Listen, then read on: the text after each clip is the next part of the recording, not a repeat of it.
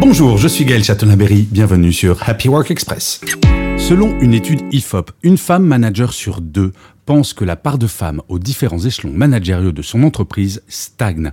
65% des femmes managers souhaitent devenir membres de l'équipe de direction de leur entreprise. C'est 4 points de plus que les hommes. Chiffre très intéressant dans la même étude, 76% des cadres dirigeants reconnaissent qu'une femme qui arrive à la tête d'une entreprise y accède pour des raisons de compétences avant tout.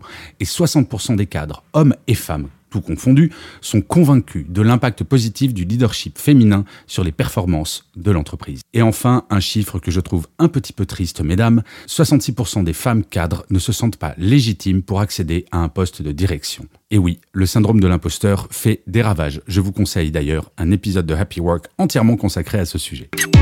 Merci d'avoir écouté cet épisode. N'hésitez surtout pas à vous abonner. Vous serez tenu au courant du chiffre du jour de demain.